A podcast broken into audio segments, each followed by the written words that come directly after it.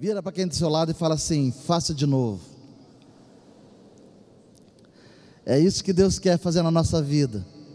Ele quer fazer de novo. Ele quer transformar o caos em bênção. Ele quer transformar o prejuízo em lucro. Ele quer transformar a tristeza em alegria. E Ele quer transformar as nossas vidas diariamente em vidas mais abençoadas, mais prósperas, mais felizes. Isso não tem a ver apenas com questão financeira, mas isso tem a ver com estilo de vida. Deus quer fazer de novo nas nossas vidas. Se fosse olhar para a minha vida alguns anos atrás, ou olhar minha genealogia, né, igual tem a Bíblia, provavelmente eu não estaria aqui, sendo honrado de estar compartilhando com vocês um pouco da história da minha vida, da minha família, da minha esposa compartilhando através deste livro que nós escrevemos, porque de mim mesmo não teria nada para poder oferecer, mas Deus é especialista em transformar nossa realidade, e é por isso que eu estou aqui, para compartilhar um pouco com vocês daquilo que Deus tem feito nas nossas vidas.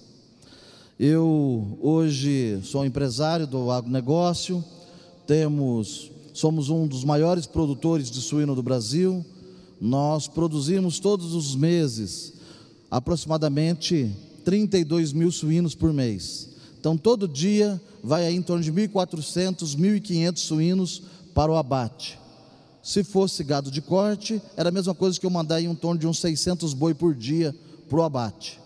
Então, é, lá no Mato Grosso, em uma, em uma das nossas granjas, nós temos um frigorífico de suíno em Tangará da Serra, estamos inaugurando amanhã uma desossa, onde nós vamos estar fazendo uma linha de produtos gourmet à, à base da carne suína. Nós temos um projeto de um frigorífico que nós compramos e que estamos retomando também lá no Mato Grosso, que vai ter capacidade para bater 14 mil suínos por dia, vai ser o maior da América Latina. Nós temos uma construtora, meu filho tem uma empresa que fabrica impressoras 3D.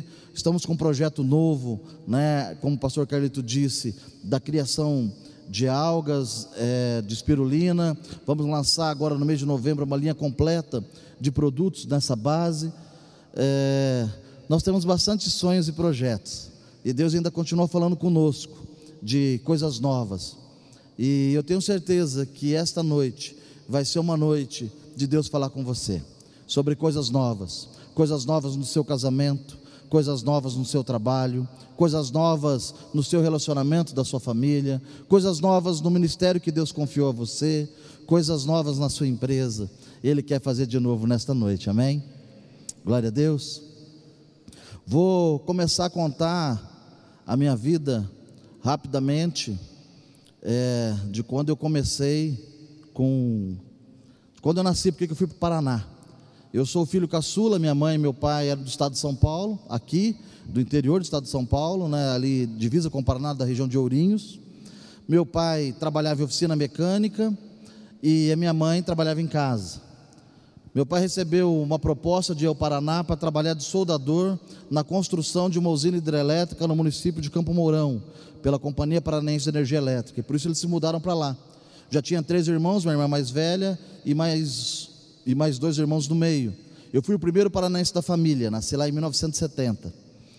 E meu pai trabalhando fora, morando em Maringá, e a construção dessa usina ficava a 80 quilômetros da cidade. Assim ele ia para lá, trabalhava uma, duas semanas, depois ele regressava para casa. E minha mãe ficava cuidando das crianças. Mas como ele ficava muito tempo fora, ele achava que ele podia dar aquelas famosas escapadas, né, no casamento. E, e quando minha mãe descobriu, ela não concordou muito com isso, e eles acabaram se separando. Então, meus pais se separaram quando eu tinha dois anos de idade. Com isso, meu pai voltou para o estado de São Paulo, minha mãe ficou em Maringá com cinco crianças. Nós éramos em quatro e ela tinha acabado de adotar uma menina de nove anos. Então, a mais velha de nove e o mais novo eu de dois. Assim ficou minha mãe em Maringá com cinco filhos. Começou a trabalhar em hospital limpando, depois conseguiu o emprego de ajudante, de auxiliar de enfermagem, de atendente, e trabalhava e começou a trabalhar como enfermeira no hospital, fazendo plantão 12 por 36. Trabalhava hoje à noite no hospital, amanhã cedo, que era o dia da folga dela, arrumou um emprego em outro hospital. Então ela não dormia, todas as noites ela trabalhava, porque ela tinha que sustentar cinco crianças. Meu pai foi para São Paulo e vinha eventualmente nos visitar. No começo, uma vez por mês, depois a cada três meses, depois no final do ano, no Natal, para trazer um presentinho para cada filho. Foi ficando distante e a minha mãe teve que se virar meio que sozinha. Teve época que a minha mãe começou a trabalhar também numa clínica no período da manhã. Então ela trabalhava a noite toda no hospital, 12 horas, entrava às 7 da noite, saía às 7 da manhã, e a hora que ela saía, ao invés de ela ir para casa, ela ia uma clínica trabalhar até na hora do almoço. Então ela trabalhava em três empregos. E a hora que ela saía das 13 horas do, da clínica, ela ia para casa para ver os filhos, para dormir, para descansar, porque às 7 horas ela tinha que voltar para outro trabalho. Então foi assim que eu comecei a minha vida, né? O meu pai ausente, minha mãe também ausente, porque estava trabalhando, e nós meio que cuidando, né? Minha irmã, meus irmãos cuidando um dos outros, ali a gente se virando sozinho em casa, em casa. Minha mãe, na época que ela estava casada, ela era muito participativa na igreja, né? Na, na igreja católica romana, e ela ficava ali direto trabalhando, participando de todos os eventos que a igreja tinha, né? E a, a, as pessoas até chamavam ela que ela era vice-padre, né? Porque tudo que depois do padre era ela que coordenava tudo, todos os cursilhos, todas as coisas que tinham. Mas com a separação, ela não pôde mais estar à frente e ela teve que é, se ausentar da igreja. Mas ela queria que os filhos fossem, estivessem ali é, tendo contato com a palavra. E o que, que aconteceu? Então, nos domingos pela manhã, tinha uma igrejinha próxima da nossa casa, a gente morava num bairro popular lá em Maringá, até não tinha asfalto na nossa rua, casa bem simples, e tinha uma igrejinha de madeira, alguns quarteirões da nossa casa, é, pintada de azul, clarinho. Eu lembro porque o azul claro é minha cor predileta. Eu, parece que eu vejo aquela imagem daquela igreja. E no domingo pela manhã, minha mãe mandava, nos mandavam para a escola bíblica dominical, naquela igreja missionária. E ela me dava duas moedas para ir para a igreja. E ela falava assim: Reinaldinho, você vai para a igreja, você leva essas duas moedinhas. Uma você leva e coloca lá de oferta. E a outra é para você comer um doce quando você sair. E lá ia eu, com quatro anos de idade, cinco anos de idade, para a igreja nos domingos pela manhã. E eu ficava feliz da vida de ir, porque quando a gente ia e você não faltava, você ganhava uma estrelinha né, da sua presença, que é colocando lá do lado. Então, essa era a minha alegria. Minha mãe não ia, mas ela me mandava para ir. Foi o meu primeiro contato com a palavra e minha primeira oportunidade de trazer uma oferta no altar. Com seis anos de idade, eu já estou evoluindo, tá vendo? Já estão com seis anos, falta pouco para eu chegar até o final.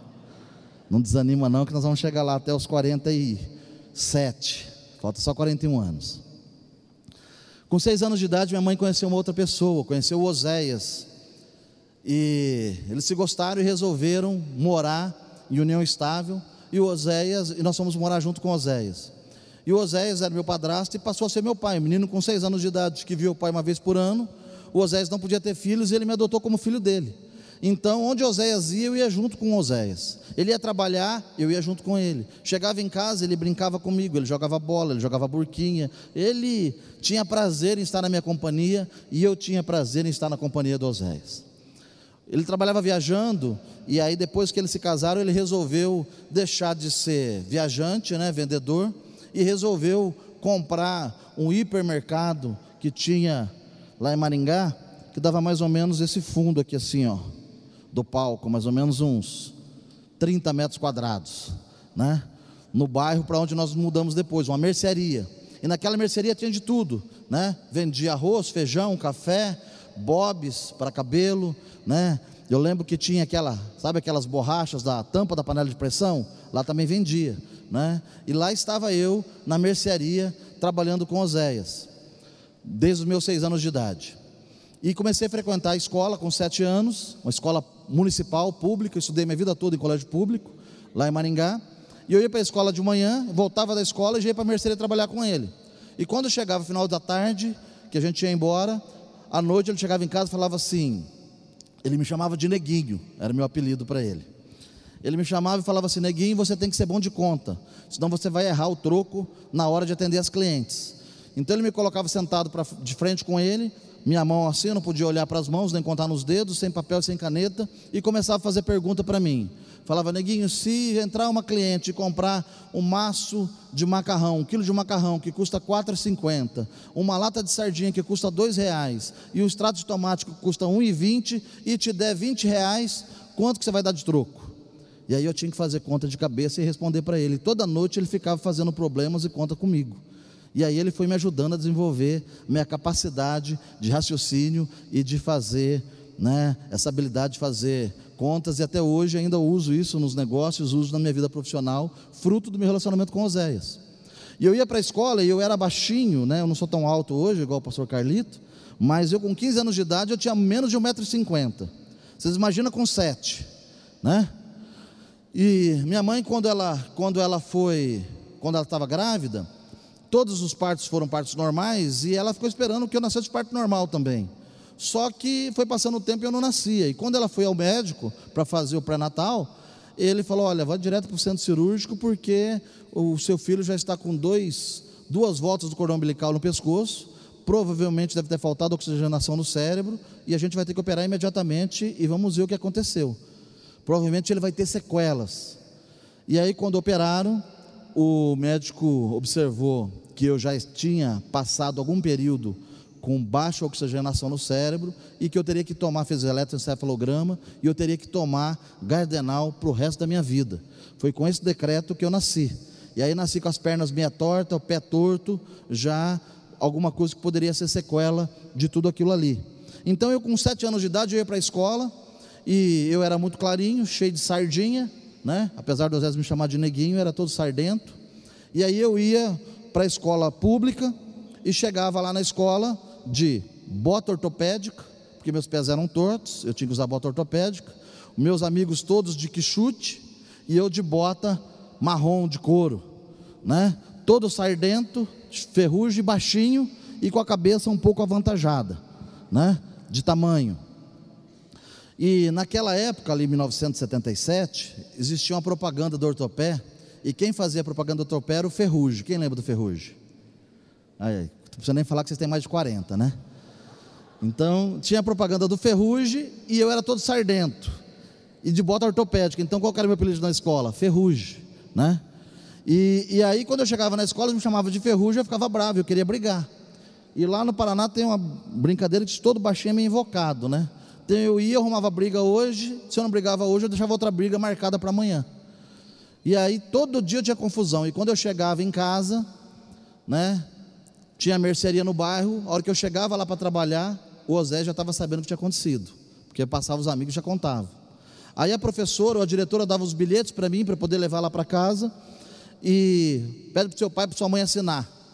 Eu ia levar para minha mãe ou ia levar para Oséias. Né? Minha mãe ia e o Osés limpava minha barra, então eu entregava para ele. Aí ele falava assim: Não, Reinaldinho, pode deixar que amanhã eu vou lá. Aí ele tinha mercearia, e eu acho que o Chico Anísio inspirou-se a personagem né, do, do Rolando Lero no Oséias.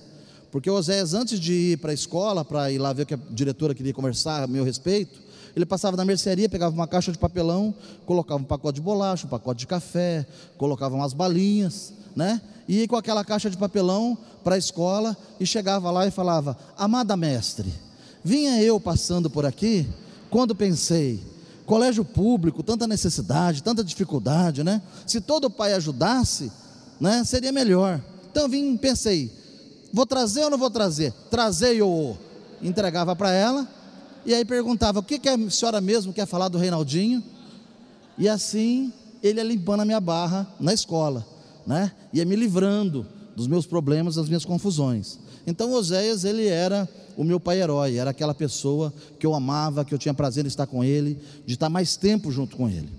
E assim eu comecei trabalhando com Oséias, fazendo alguns empreendimentos, algumas coisas que eu vou estar compartilhando amanhã à noite, se você quiser estar presente lá no Bendito Negócio, um empresário, se você quiser trazer algum convidado, você traga, a gente vai estar compartilhando um pouco mais, principalmente se você tiver alguém que não está dando certo, se tiver alguém que está passando por dificuldade na empresa, se tiver alguém que está não, tando, não sabe bem direito o que vai fazer da vida, se já tentou várias coisas e desistiu, né?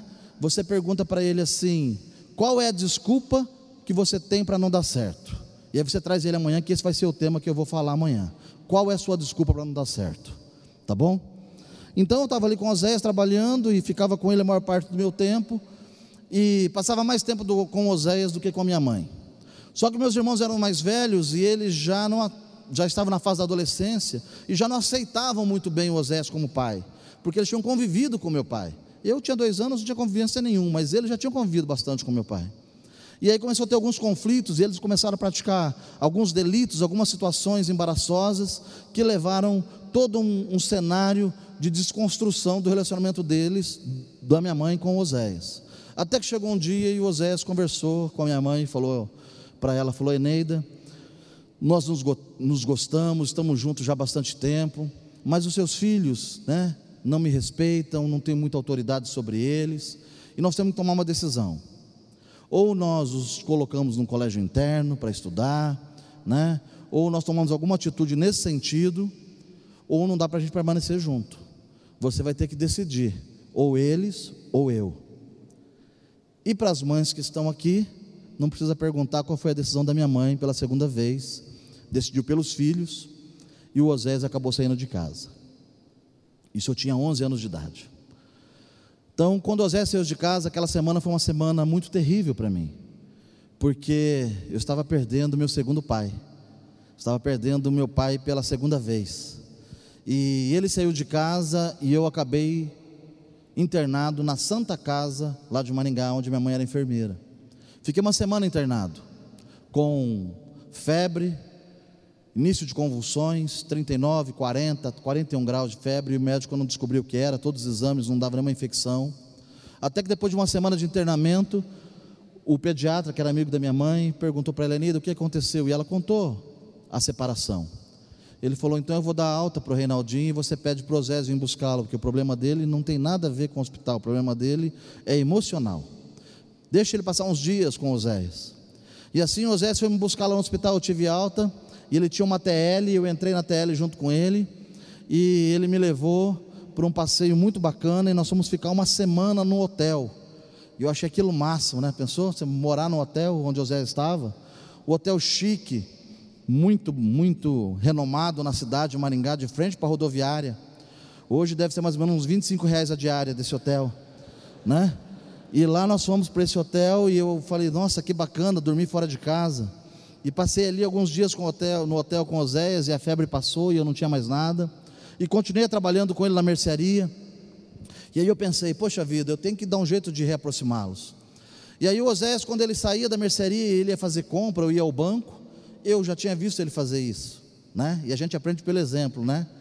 Então, eu pegava uma caixinha de papelão, pegava as coisas que minha mãe gostava, colocava dentro da caixinha, levava para minha mãe e falava: Mamãe, o que Osés mandou de presente para você. Tentando reconquistá-los. De vez em quando o Osés me mandava para ir ao banco, pegava ali o movimento do dia, as contas para pagar, o depósito para fazer na, merce, na conta da mercearia, e eu ia até o banco. Só que no meio do caminho eu pegava um pedacinho daquele dinheiro, um pouquinho daquilo, comprava uma flor, um presentinho, levava para minha mãe e falava: Mamãe, o que Osés mandou de presente para você. Certa vez ele me deu um volume um pouco maior de dinheiro. Eu passei numa loja de material esportivo que tinha bem próximo do banco. Comprei um uniforme completo de goleiro: chuteira, joelheira, luva, camisa de goleiro. E a hora, luva, a hora que a minha mãe chegou em casa, eu falei: Mamãe, o que o Osés me deu de presente, né? Realmente ele tinha dado, ele só não sabia, né? Que o presente era dele. Eu falei: Pô, se, se ele dá presente para mim, minha mãe vai ficar feliz. Até que um dia o Zé me chamou e falou assim: Neguinho, eu quero conversar com você seriamente. Quando eu saio da mercearia, eu vejo um buraco na prateleira, mas não vejo o dinheiro dentro do caixa. Quando eu te dou um dinheiro para depositar ao banco, nunca a minha soma bate com a do banco, sempre a do banco é menor do que a minha. E ele descobriu a minha estratégia e aquilo me entristeceu muito. Não só porque eu estava agindo errado, mas porque minha mãe ia descobrir o plano que eu tinha feito ia ser frustrado e assim não ia reaproximá-los. E continuei trabalhando com Osés mais um ano ali na mercearia, até meus 12 anos de idade. Até que um dia à tarde, Osés, quando eu cheguei para trabalhar junto com ele, ele falou para mim, falou, neguinho, antes de você ir embora, eu quero conversar com você. Eu falei, tá bom. E ele falou, não saia sem a gente conversar. Eu falei, tá jóia. E eu vi que ele estava meio nervoso, cabeça baixa, sério. E eu, final da tarde, antes de eu sair, eu falei, tá bom, Zé, o que você quer falar? Aí ele me chamou, ali atrás do balcão, falou, você sabe que eu e a sua mãe, nós nos separamos, já tem mais de um ano, você até tentou nos reaproximar, né, com os seus presentes, com toda aquela estratégia que você montou, só que não deu certo, eu já estou num outro relacionamento, já estou com uma outra pessoa e eu pretendo me casar com ela, então eu queria te fazer um pedido, eu queria te pedir que a partir de hoje, você não me chamasse mais de pai. E para um menino de 12 anos, que via nele o pai herói, que tinha prazer em estar com ele, que era aquele que livrava de todas as confusões, de todas as birras, de todas as né, confusões que eu me arrumava. Aquilo para mim foi como se eu tivesse levado uma facada, igual um candidato a presidente que tem aí. E eu, aquela, aquele dia foi um dos dias mais tristes da minha vida. Eu me lembro que antes de eu ir para casa, eu parei num terreno baldio, eu deitei e eu fiquei olhando para cima e pensando: o que, vai ser da minha vida? O que, que eu fiz de errado? Por que, que eu perdi dois pais? Eu morava num bairro humilde onde vários dos meus amigos praticavam delitos, eram, era comum, porque era um bairro muito pobre. E viviam crianças na rua fazendo tudo o que a gente pensa que poderia ser feito. E eu pensei: o que, que eu vou fazer da minha vida? O que, que vai ser daqui para frente? E eu voltei para casa, não compartilhei nada disso com a minha mãe, com meus irmãos, com ninguém, guardei aquilo para mim. Eles só perceberam que eu estava muito triste. E aquela tristeza foi me correndo por dentro naqueles dias, naquela semana. E chegou no final de semana, minha irmã estava fazendo curso de auxiliar de enfermagem em Curitiba, ela tinha recém voltado para casa. E ela estava tinha me convidado para vir uma reunião semelhante a essa que nós estamos aqui. E eu não, nunca tinha ido mais. Desde aqueles dias meus de cinco anos de idade, que eu na escola dominical, não tinha ido mais à igreja. E ela me convidou para ir junto com ela, e eu fui mais por companhia do que por vontade, porque meu desejo era ficar em casa, quieto, pensando do que ia acontecer. Naquela noite eu estava sentado lá no fundo da igreja, e aquele pregador que estava ali à frente, ele estava falando de um Deus que era um Deus bom, um Deus amoroso, um Deus fiel, mas nada daquilo me chamava muita atenção. Até que determinado momento daquela pregação, ele começou a dizer que esse Deus me amava tanto, que ele tinha dado seu único filho para morrer no meu lugar, para que eu tivesse uma vida, uma vida em abundância, uma vida cheia do propósito, daquilo que ele tinha colocado dentro do meu coração. Mas o que me chamou mais atenção foi quando aquele pregador falou que esse Deus deu seu filho para morrer no meu lugar, porque ele queria se tornar o meu pai para que eu pudesse me tornar o filho dele, não mais uma criatura, mas um filho de Deus. Naquele instante parecia que todas aquelas pessoas que estavam ali tinham sumido, estava só eu e aquele pregador. E ele continuou falando a respeito desse Deus que queria ser o meu pai. E aquilo foi entrando no meu coração e foi brotando fé e foi trazendo uma esperança e foi chamando a minha atenção. Até que em determinado momento daquela pregação ele falou: se houvesse alguém ali que quisesse assumir um compromisso de aceitar o seu filho como único Senhor e Salvador, para que ele pudesse entrar na minha vida e para que eu pudesse me tornar filho dele. E ele começou a falar isso, ele disse: se houver alguém aqui, repita uma oração comigo. E eu comecei a perguntar, e a única pergunta que eu poderia fazer para aquele Deus que estava me sendo apresentado ali quando eu tinha 12 anos de idade era: Deus, se realmente o Senhor existe, e o Senhor é esse bom Pai, e o Senhor vai cuidar do meu futuro, e o Senhor vai estar comigo em todos os momentos da minha vida. Se eu aceitar teu filho hoje como Senhor e Salvador da minha vida, Jesus Cristo, algum dia o Senhor vai pedir para eu não te chamar mais de Pai? E naquela hora, o Espírito Santo falou ao meu coração, E ele disse que nunca tinha sido desejo do coração dele que o meu pai saísse de casa, nem que Osés me abandonasse, mas que naquele momento em diante ele queria ter um relacionamento íntimo de pai com o filho diretamente comigo. E eu aceitei a Jesus naquela noite, com 12 anos de idade. E eles chamaram à frente, eu vim à frente, fiz a oração e ganhei uma Bíblia de presente e fui para casa feliz da vida. Aquela tristeza, aquele sentimento de vazio, aquela decepção tinha passado. Aquilo brotava de mim uma alegria, uma vontade de viver, uma vontade de prosperar, uma vontade de crescer em todas as áreas da minha vida. Transformou a minha vida, aquela minha decisão daquela noite. E eu voltei para casa feliz. Minha mãe perguntou o que, que tinha acontecido e eu falei. Na outra semana eu voltei de novo à igreja, no domingo, e aquela alegria toda.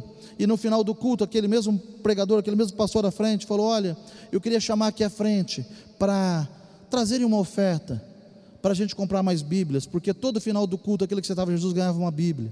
E o estoque está acabando, então eu queria pedir uma oferta. E eu ouvi aquilo e vi que ninguém foi à frente. Voltei para casa naquela semana, no outro domingo vim à igreja de novo. E o pastor, no final do culto, chamou à frente novamente. Se alguém quiser trazer uma oferta para deixar para a gente comprar a Bíblia, vem aqui à frente. E não foi mais ninguém lá na frente. E eu voltei para casa no domingo à noite e falei: Mamãe, eu quero pegar o dinheiro que eu tenho guardado na Caixa Econômica, lá na caderneta de poupança, e eu quero dar de oferta lá na igreja para comprar Bíblias. Fazia três semanas que eu estava indo na igreja, 12 anos de idade. E ela falou: Você tem certeza? Eu falei: Tenho. Ela, mas quanto que você quer pegar? Eu falei: Tudo. Ela falou: Mas tudo que você tem? Eu falei: É. Fazia três anos que eu lavava o carro do vizinho, que eu capinava, que eu vendia ferro velho, que vendia sorvete, que eu vendia algodão doce, juntando dinheiro para comprar minha primeira bicicleta. E eu já tinha um dinheiro para comprar minha primeira bicicleta. E era exatamente fruto daquele trabalho de três anos que eu queria pegar para poder dar na igreja de oferta, com 12 anos de idade. E ela, apesar de não, de não ir na igreja, ela era sensível à voz do Espírito Santo. Ela falou: Tá bom, se é isso o desejo do teu coração, vai amanhã, segunda-feira, na hora do almoço, lá na clínica onde ela trabalhava. E na hora do almoço eu vou com você até o banco sacar o dinheiro. E eu fui na segunda-feira, não vi a hora, chegamos lá no banco, ela pegou todo o dinheiro, e ali, já próximo à Caixa Econômica, tinha um centro bíblico, uma livraria evangélica, aonde tinha as Bíblias. E eu fui lá, com todo o meu recurso, e falei: Olha, eu quero comprar isso aqui tudo de Bíblia. E aí ela disse: Mas qual? Eu falei: Qual que é a mais bonita que você tem? Uma Bíblia bonita, capa de couro, com zíper, muito chique. E o meu dinheiro, meus três anos de economia e de trabalho, deram para comprar 14 Bíblias. E elas colocaram naquela caixa. E eu pensei: Vou levar para casa e no domingo vou levar à igreja.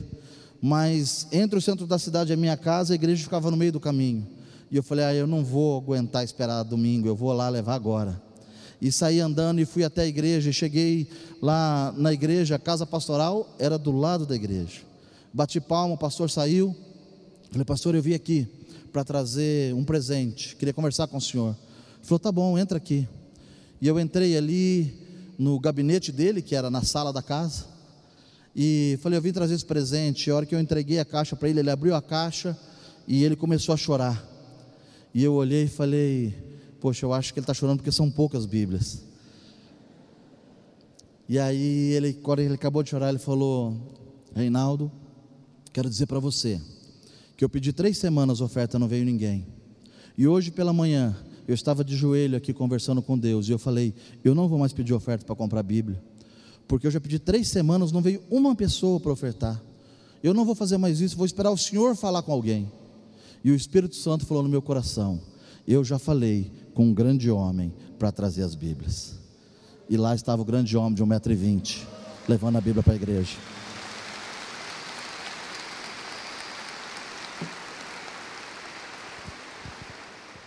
No domingo à noite, quando ele chamou os visitantes, as pessoas que tinham aceitado a Jesus para dar a Bíblia, ele contou a história. E ele chamou o grande homem lá na frente para apresentar para a igreja. E eu tenho certeza que a partir daquele domingo, nunca mais faltou dinheiro na igreja para poder comprar a Bíblia porque Deus tem chamado e propósito nas nossas vidas. E Ele diz na Sua palavra para nós sermos fiel no pouco, que sobre o muito Ele nos colocaria. Para nós sermos perseverantes, para a gente perseverar até o fim. E é isso que eu tenho sido feito, é isso que eu tenho feito na minha vida, todos os dias. Perseverar, com fé, sabendo que eu tenho um Deus, que eu tenho um Pai, que me ama, que me protege e que no final vai me dar a vitória. E se eu não cheguei à vitória, é porque não chegou o final ainda porque Ele prometeu que Ele não me abandonaria nenhum dos dias da minha vida.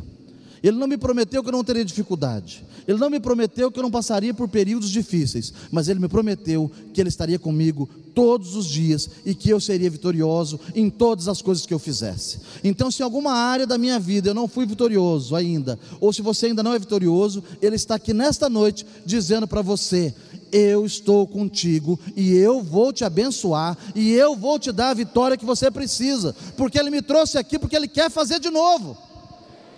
Essa noite é a noite de Ele fazer de novo nas nossas vidas. Deus muito mais reage às nossas atitudes do que Ele age na sua soberania. As nossas atitudes, as nossas ações que movem o coração de Deus. Os nossos passos de fé, a nossa perseverança, nós acreditarmos naquilo que Ele deixou para nós como princípio da Sua palavra. Quando nós acreditamos nisso, Deus deve falar assim: Uau, meu filho, ele acredita no que eu falo ele espera, ele confia. Eu fico imaginando no início do meu casamento, eu viajava muito, porque eu trabalhava vendendo, então eu ficava mais final de semana em casa.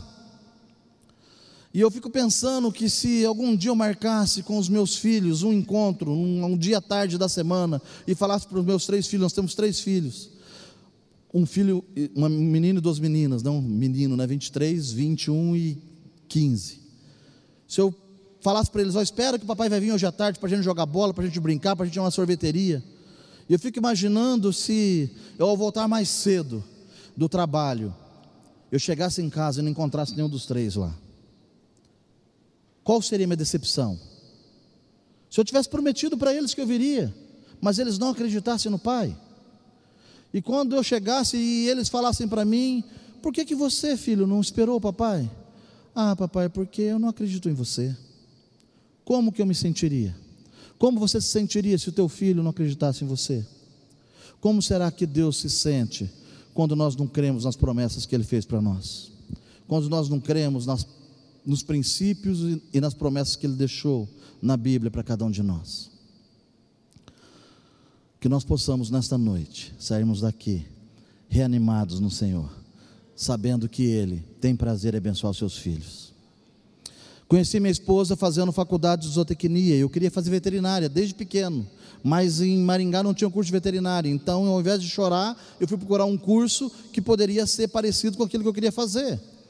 Aí a minha irmã falou para mim que zootecnia ela cuidava dos animais antes dos animais ficarem doentes, com melhoramento genético, nutrição, com manejo.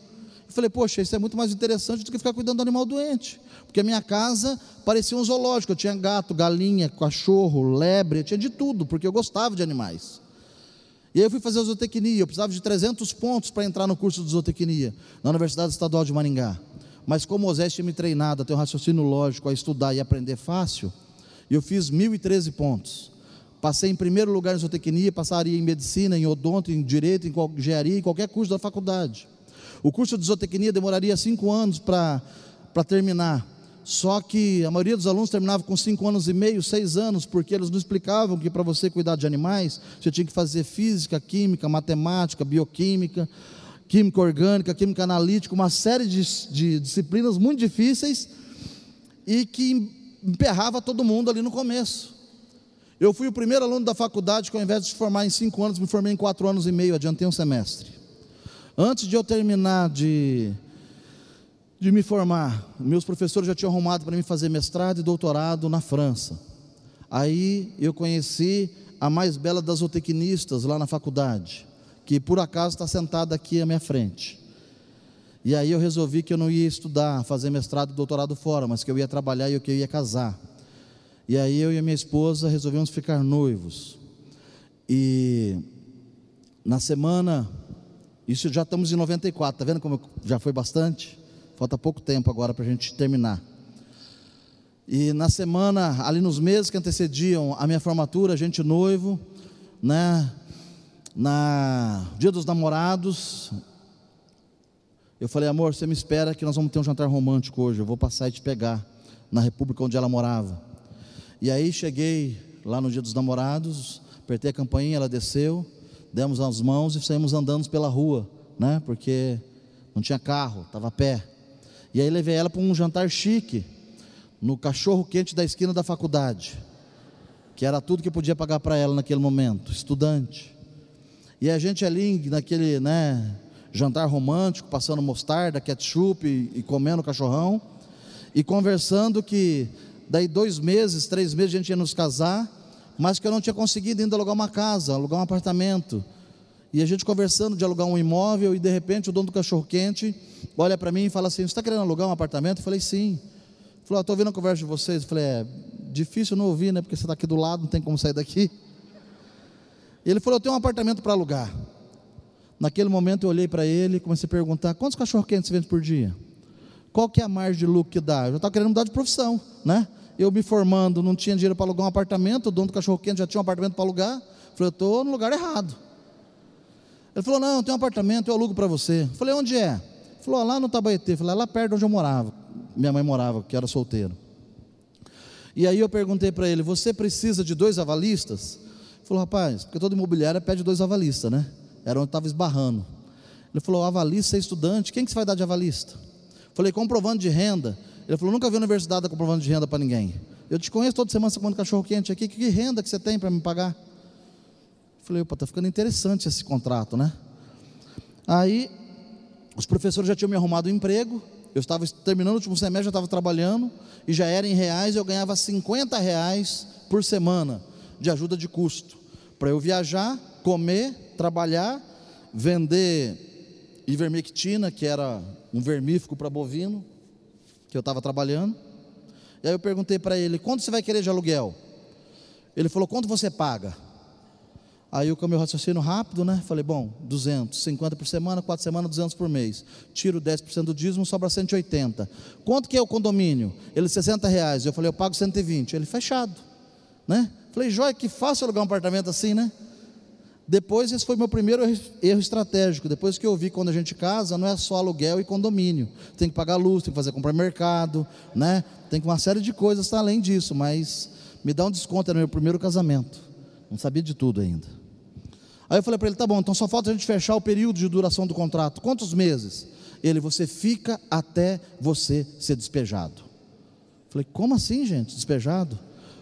Falou, não, comprei esse apartamento financiado da Caixa Econômica época da inflação, faz três anos que eu não pago a parcela. Está com ação de execução e despejo. Então, o dia que o oficial de justiça bater na porta e te despejar, você para de pagar o aluguel. Falei, joia. Não era o melhor contrato que a gente podia ter, um bom casamento, mas foi assim que nós iniciamos, eu e minha esposa. Queríamos casar, não tínhamos dinheiro para fazer festa, não tinha dinheiro para nada, estudante, cinquentão por semana. Cheguei para meus amigos que eu era presidente da comissão de formatura, porque como presidente da comissão de formatura tinha alguns privilégios e regalias para poder pagar a formatura. Falei, pessoal, tem uma ideia fantástica. Falou o quê? Além do baile que nós vamos ter da formatura e da colação de grau que é a universidade que dá, nós vamos fazer um jantar. Falou, como assim jantar? Um jantar de gala, chique. Renato, você está ficando doido, jantar, como jantar? Nós tudo duro, não temos dinheiro para nada. Nunca ninguém fez um jantar na faculdade, a faculdade tem 30 anos. Falei, está vendo? a oportunidade é essa, somos nós, vamos ser os pioneiros, os primeiros, vamos ficar para a história. E aí, com todo aquele argumento meu de vendedor, consegui convencê-los que a gente ia fazer promoções, vender adesivo, camiseta, churrasco, para poder pagar o jantar. E aí, só por coincidência, coincidência mesmo, né? No dia da formatura, no dia do jantar romântico, com filmadora, fotógrafo, roupa bonita, todos convidados, eu e minha esposa nos casamos. Casamento chique, salão decorado.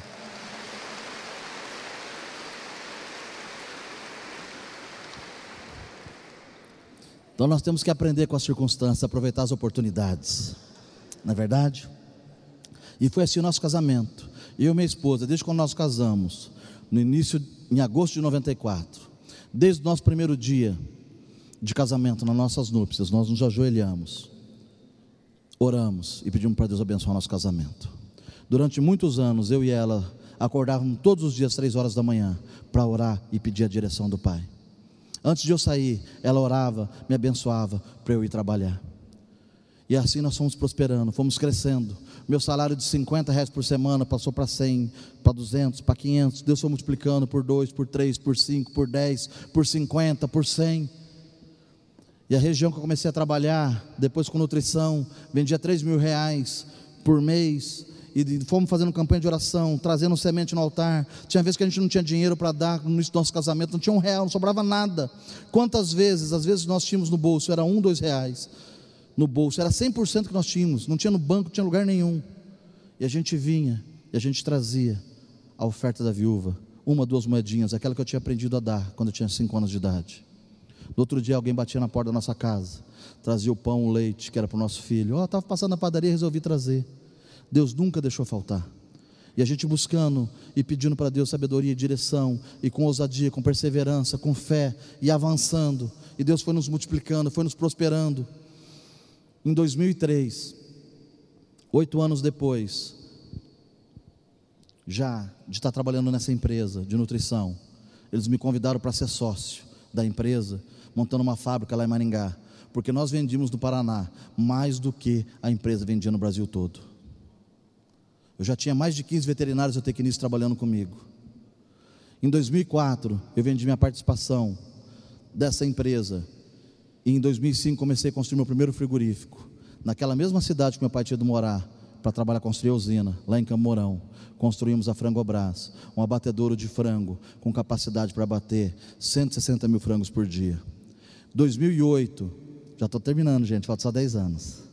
2008, cinco dias antes da inauguração, vendemos o nosso frigorífico para Tyson Foods, a maior empresa do mundo, norte-americana, que queria vir para o Brasil. E aquele menino que dava uma moedinha de oferta e a outra comia, comia um docinho na saída da escola dominical. E aquele casal que ofertava um, dois reais, que era o dinheiro do pão e do leite, e que muitas vezes minha esposa trazia roupa, sapato, a gente dava as coisas que nós tínhamos em casa porque não tínhamos dinheiro. Agora estava vendendo a sua primeira empresa por mais de 70 milhões de dólares. Porque Deus tem prazer em nos abençoar. Ele tem prazer em abençoar seus filhos. Tem prazer em nos fazer e infinitamente mais do que nós pedimos ou pensamos. 2008 nós vivemos a maior fase da nossa vida. Apartamentos na praia, de frente para o mar, onde as maiores celebridades eram nossos vizinhos, grandes jogadores de futebol, artistas, empresários famosos. Resolvemos construir o nosso segundo frigorífico, a BR Frango, com capacidade agora para bater até 420 mil frangos por dia. 2012, a inauguração do frigorífico meia página no jornal Valor Econômico, as principais revistas especializadas do setor, falando aquele que era um dos maiores e melhores frigoríficos do Brasil e do mundo. Passado alguns meses da inauguração, entra a crise nos Estados Unidos, quebra da safra norte-americana, preço do milho duplica, preço do farelo de soja triplica. Você fala, mas o que isso tem a ver com você? Frango come milho e soja na ração. E nós que tínhamos recém-inaugurado o nosso frigorífico em dois meses, em, nos próximos seis meses, tivemos mais de 30 milhões de prejuízo. Eu era o sócio majoritário, tinham mais três sócios. Eles entraram em desespero. Um dia, um deles bateu na minha porta e falou assim: se você não assinar um contrato de parceria com outro sócio, com outro empresário que queria fazer uma parceria conosco, eu vou escrever uma carta, falar que você é o responsável, vou dar um tiro na minha cabeça e vou me suicidar. Naquele momento, sofrendo essa pressão, tomei uma decisão errada e fiz essa parceria, mesmo sabendo que ela não daria certo, com o compromisso de que eles estariam comprando a minha parte depois que o negócio tivesse efetivado. Eles não honraram, assumiram o frigorífico, eu saí da administração, começaram a mandar os funcionários embora, não pagavam os direitos trabalhistas, nem o salário. Eu que não tinha nenhum protesto, não tinha nenhuma ação trabalhista, nenhuma execução. Em 2013, já tinha mais de 600 ações trabalhistas, mais de 500 protestos e mais de 100 execuções. Porque o frigorífico estava no meu nome, eles não pagavam nada. Fizeram um conluio com um grupo de políticos e autoridades lá no estado. Isso que vocês estão, que nós conhecemos o ano passado como a carne fraca, foi o que nós sentimos na pele lá em 2013. Denunciei ao Ministério Público, à Polícia Federal, e eles tomaram meu frigorífico, fiquei um ano e pouco afastado do frigorífico. E aquele que até um tempo atrás viajava para o mundo todo com a família, avião particular, agora não tinha dinheiro muitas vezes nem para ir ao mercado. Foi quando eu pedi para o meu pai: Senhor, me dá uma direção. Entrei no meu quarto numa sexta-feira, comecei a orar e a jejuar. Pedi para minha esposa e meus filhos me deixarem quietinho ali. No domingo à tarde, Deus me dá Isaías 45, eu lendo a Bíblia. Eis que eu te tomo pela mão direita, vou à frente, aplanar os caminhos, quebrar as portas de ferro, os ferrolhos. Vou te dar os tesouros ocultos escondidos. Eu falei, Senhor, é isso que eu preciso. E ele me mostrou uma visão do mundo, do globo terrestre, como um mapa mundi. E ali aquela, aquele globo se transformou num cofre. E de repente tinha uma senha. Você tinha que ter o segredo do cofre. Eu falei, Senhor, me dê o, segredo. Tudo que eu preciso já está aqui então. Tudo que nós precisamos, o Senhor já fez. O Senhor já deixou aqui na terra à nossa disposição. O Senhor fez primeiro o fim antes de fazer o início. Mas eu prefiro, eu preciso do segredo. Me dá a senha. Ele falou: a senha você já sabe. São os dízimos e as ofertas que você aprendeu desde quando você era pequeno. A única coisa que nos restava daquele empresário bem sucedido, e eu estou falando isso em 2013 já, há cinco anos atrás, eram dois carros que não estavam no nosso nome e seis mil reais no banco. Chamei os pastores da igreja e falei: venham aqui em casa. E quando eles chegaram, entregamos a chave dos dois carros, documento e um cheque de seis mil reais. E eles não queriam pegar porque eles sabiam da nossa situação. E eu falei: não nos permitam, não nos proíbam de prosperar naquilo que Deus quer fazer na nossa vida. E então eu não tinha mais frigorífico, não podia entrar no frigorífico, não tinha mais carro, não tinha mais dinheiro. Minha esposa colocou um som na sala da nossa casa e nós ficamos uma semana ali adorando a Deus. Em uma semana, Deus mudou o nosso cativeiro. Nós tínhamos uma ação na justiça, onde o Tribunal da Justiça do Paraná, em conluio com aquelas pessoas, tinham tomado o nosso frigorífico. Na sexta-feira, jornal estadual, presidente do Tribunal de Justiça é, é afastado por suspeita de venda de sentença e enriquecimento ilícito. Há uma nova eleição no Tribunal de Justiça do Paraná. Entra um novo desembargador como presidente. E aquela decisão que ia demorar uns cinco anos no Supremo e consumir milhões de reais, demoraram cinco dias de adoração e uma oferta no altar. O Senhor devolveu para nós o nosso frigorífico.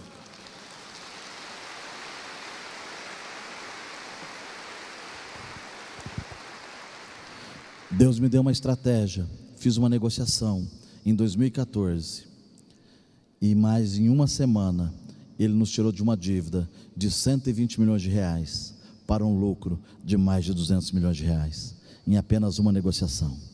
Sabe por quê? Porque ele tem prazer em abençoar seus filhos. Quando nós cremos nos seus princípios e nas suas promessas, quando nós andamos de acordo com a sua palavra, ele é fiel para superar todas as nossas expectativas. Ele é fiel e justo para fazer infinitamente mais do que aquilo que nós pedimos ou pensamos.